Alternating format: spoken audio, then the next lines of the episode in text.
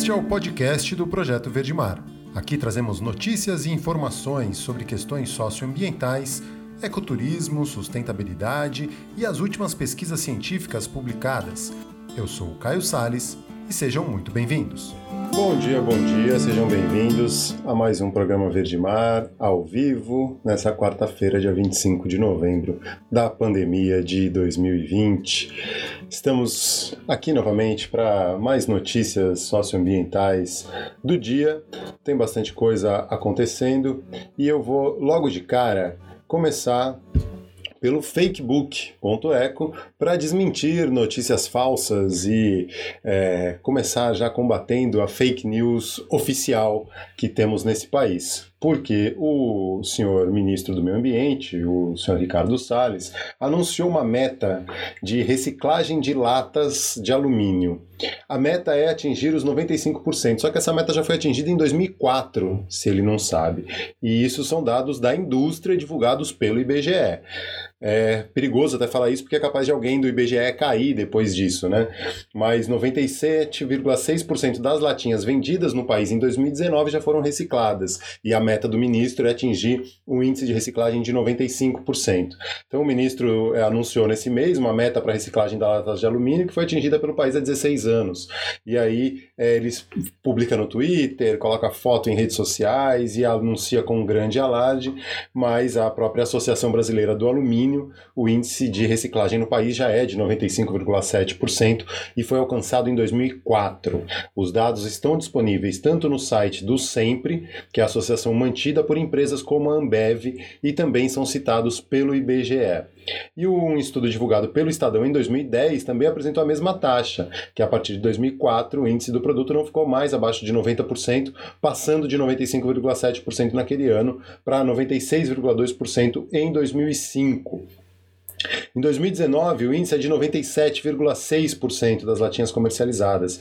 Então, é, é para começar já desmentindo, né? O ministro sai publicando fake news ou pelo menos anunciando metas de reciclagens que já foram atingidas há muito tempo, é, como se isso fosse alguma solução. Ele precisa parar de mentir, porque, por outro lado, ele está usando a Advocacia Geral da União para interpelar pessoas que fazem críticas à gestão no Ministério.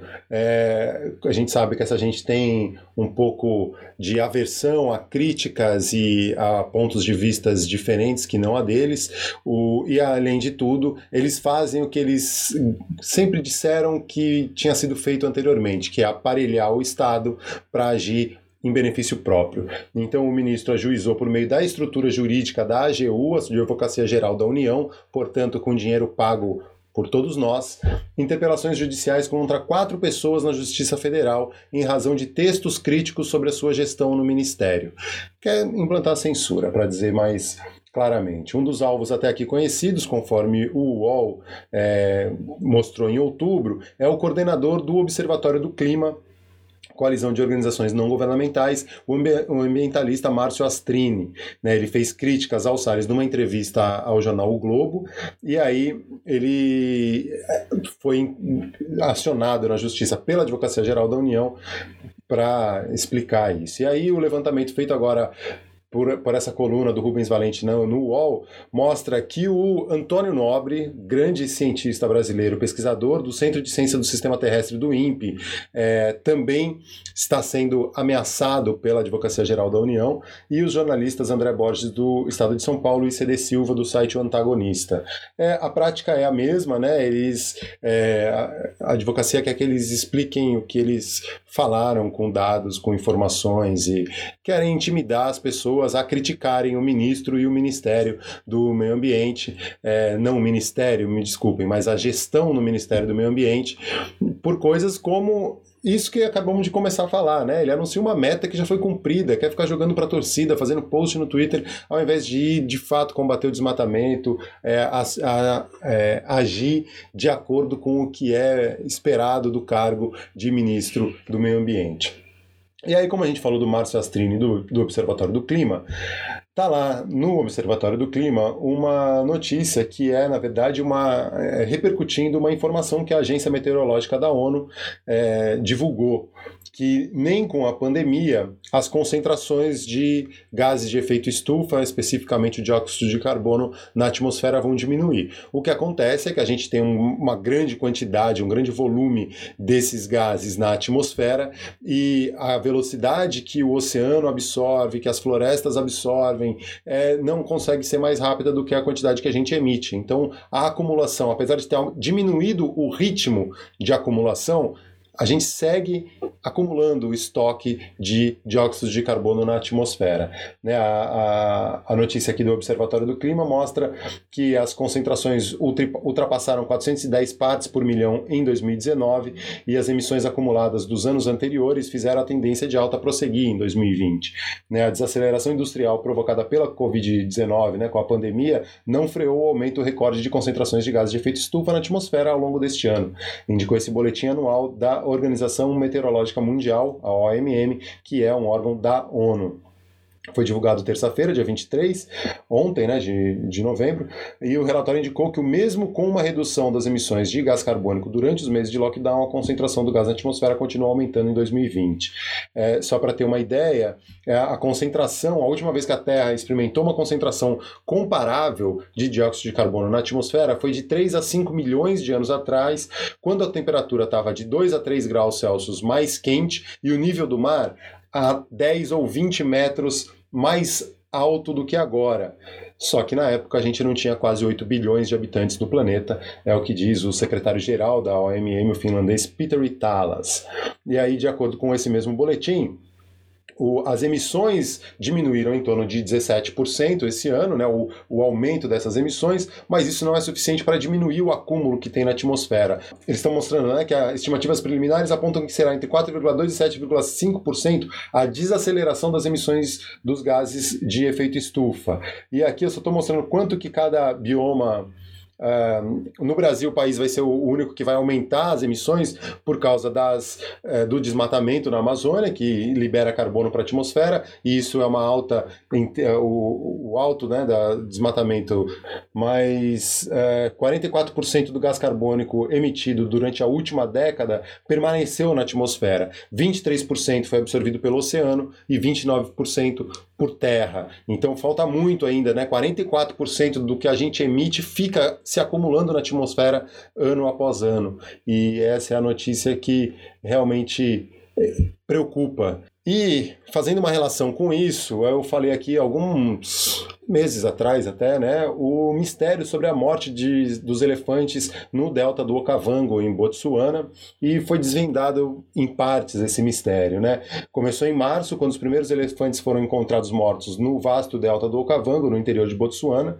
e enquanto eles sobrevoavam a, região, viram que tinham muitos elefantes mortos, foram ao todo 330 animais, e as investigações foram cercadas de polêmica, né? Porque o governo demorou para mandar para análise o, o, os dados, né?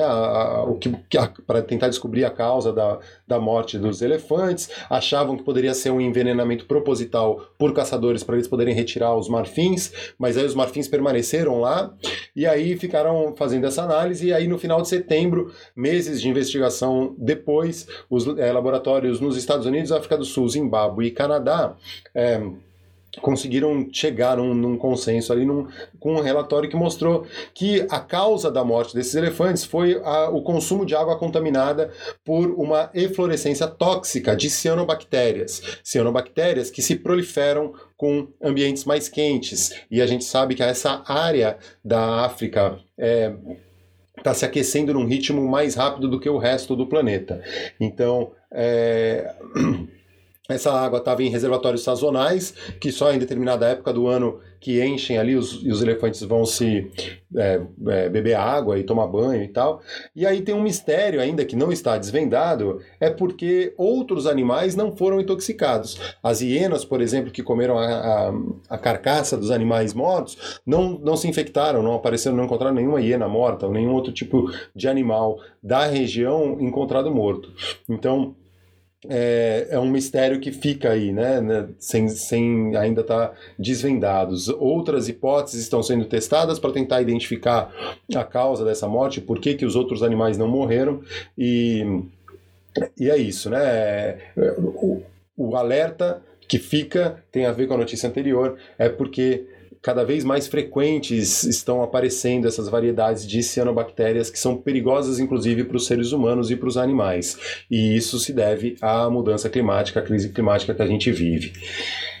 Um outro lado dessa história é que o aquecimento também pode provocar migração de espécies infecciosas para regiões mais temperadas. O que acontece é que algumas, né, como o planeta se aquecendo, doenças zoonóticas que vêm de animais, né, antes características de regiões tropicais, deverão se tornar mais frequentes em áreas temperadas, o que pode trazer ameaça adicional de novas pandemias. A conclusão é de um grupo de cientistas de, é, de universidades norte-americanas que publicaram um artigo na revista Science nessa semana eles testaram a chamada hipótese da incompatibilidade térmica, a ideia de que o risco de doenças infecciosas em animais característicos de climas mais frios, como os ursos polares, aumenta à medida em que a temperatura sobe, enquanto o risco em animais de climas mais quentes cai com a redução da temperatura. E eles coletaram dados de mais de 7 mil pesquisas de diferentes sistemas hospedeiros parasitas em todos os continentes para fornecer uma representação diversificada de animais e seus patógenos em ambientes aquáticos e terrestres. O estudo sugere que patógenos patógenos encontrados em locais frios prosperam em temperaturas mais quentes. Inversamente, patógenos de regiões mais quentes têm dificuldades com temperaturas mais baixas. Com as regiões temperadas cada vez mais quentes, a possibilidade de que essas doenças pulem de animais hospedeiros para os seres humanos aumenta. E essa é uma pesquisa que saiu esse artigo na revista Science e o The Independent também comentou esse estudo.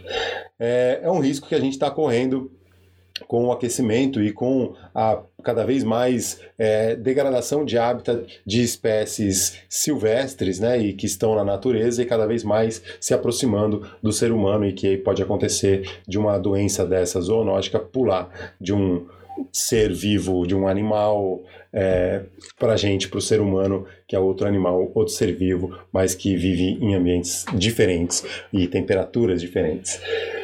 E aí, voltando para o Brasil, vou para o site Eco, que mostra uma, uma reportagem ali do Emanuel Alencar, mostrando como uma, a construção de uma hidrelétrica, hidrelétrica no Rio São Francisco poderá promover grave desequilíbrios. Isso é um estudo que foi publicado no periódico científico Aquatic Conservation, Marine and Freshwater Ecosystems, e mostrando que a construção dessa hidrelétrica na cara do Rio São Francisco, perto de Pirapora, em Minas Gerais, é, fica a 269 quilômetros de Belo Horizonte, poderá afetar 8 mil pescadores e alterar profundamente uma área de preservação permanente, adverte estudo publicado nessa revista que eu falei.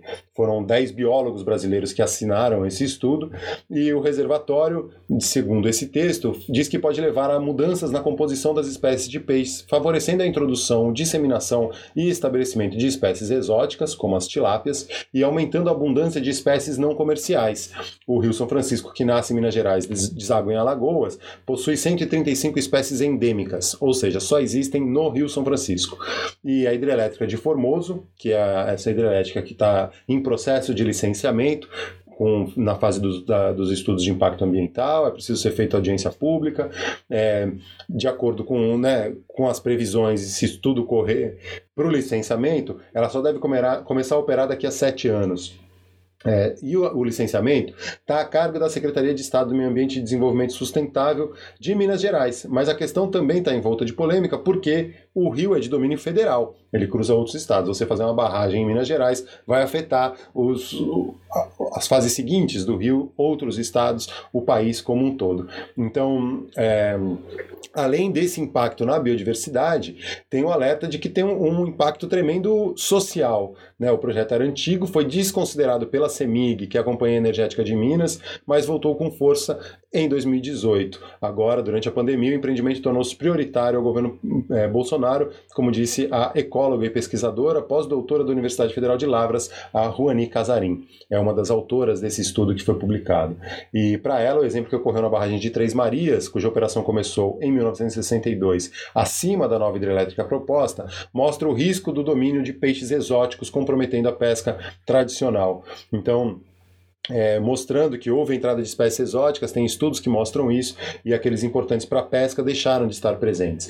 Então tem uma polêmica, as, a empresa, que é uma empresa canadense, que tá, é, chama Quebec Engenharia, que, que está é, responsável por desenvolver o projeto e por construir essas barragens, é, não é quem vai operar a hidrelétrica em si, mas ela alega que vai gerar um monte de emprego direto e indireto, mas o que não se olha é, além do impacto da biodiversidade, que a gente não pode mais ignorar nos tempos de hoje, é o impacto social, porque os pescadores que vivem e que dependem de algumas espécies vão começar a ver essas espécies desaparecerem porque o ambiente vai estar invadido por espécies exóticas. E isso é um grande problema, a gente já falou disso na segunda-feira feira sobre o afundamento de navios, né, de embarcações em geral para a formação de recifes artificiais, que pode trazer um benefício econômico, pode trazer algum incremento para o turismo, por exemplo, mas oferece um sério risco para invasão de espécies invasoras, para fragilização de algumas espécies alvos de caça e de pesca,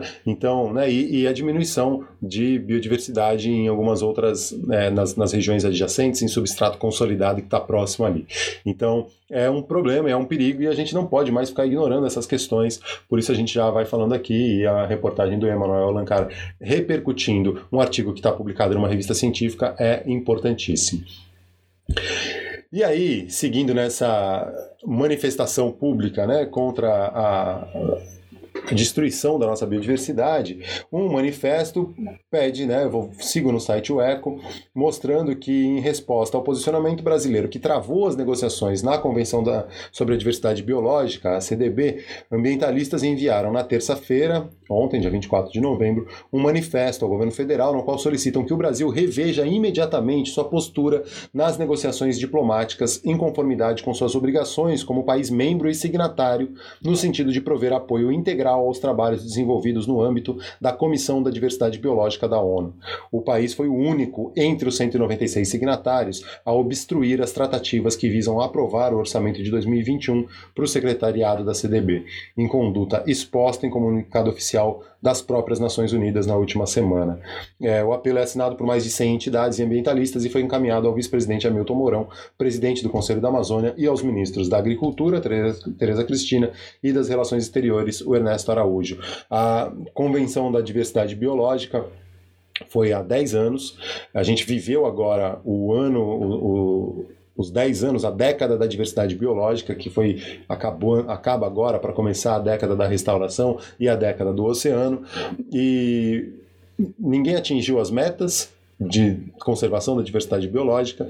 E pior do que isso, é, o, o, acordo só foi assinado pelo Brasil agora, depois de 10 anos, e além disso, o Brasil agora está travando por fazer parte da, dessa convenção e dessa comissão e, e, ser um país importantíssimo, um país mais biodiverso do mundo, está é, tá travando as negociações porque ele quer é, segue naquela, naquela narrativa de, de é, discurso ideológico, que isso é, uma, é um globalismo ideológico, aquelas coisas que, que, são impressionantes e que a gente ainda está sujeito a isso. Eu não sei até quando vai durar, a gente precisa é, urgentemente tirar essas pessoas de lá e ou ao menos segurar essa boiada que tentam passar todos os dias.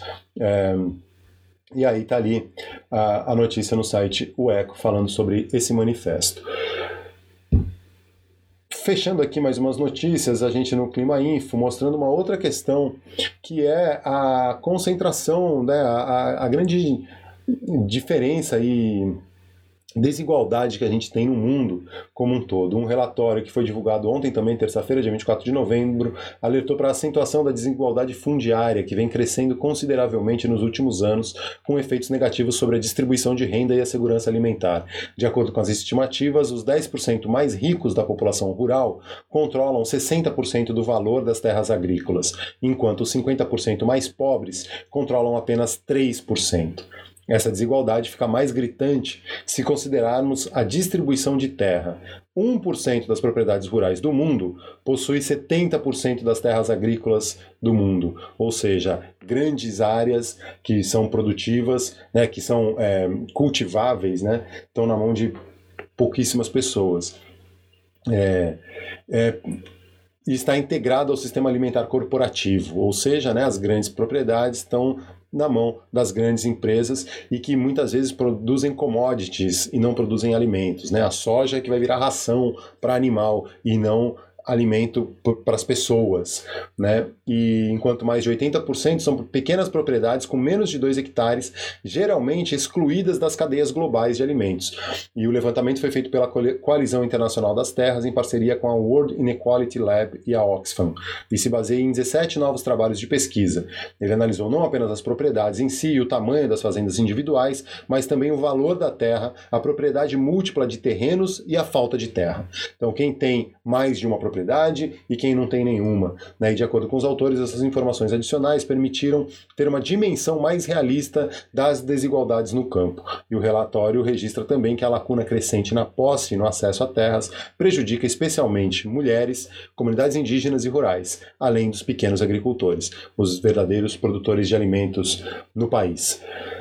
E no mundo, né? Então tá aí essa notícia no Clima Info repercutindo esse relatório divulgado na terça-feira. Certo, gente? Beleza? Muito obrigado. Sigamos firmes e fortes. Vamos seguir aí nesse dia. Lembrando que nas, na descrição aqui do vídeo também tem um link para o Apoia-se, apoia.se barra Verdimar, para quem quiser colaborar e doar um real por mês para a gente poder seguir aqui com o trabalho de divulgação científica, de comunicação, de notícias socioambientais. Este foi mais um episódio do podcast do Projeto Verdemar. Sigam nossas redes sociais, arroba Projeto Verdemar, e nosso site em www.projetoverdemar.com. Até a próxima!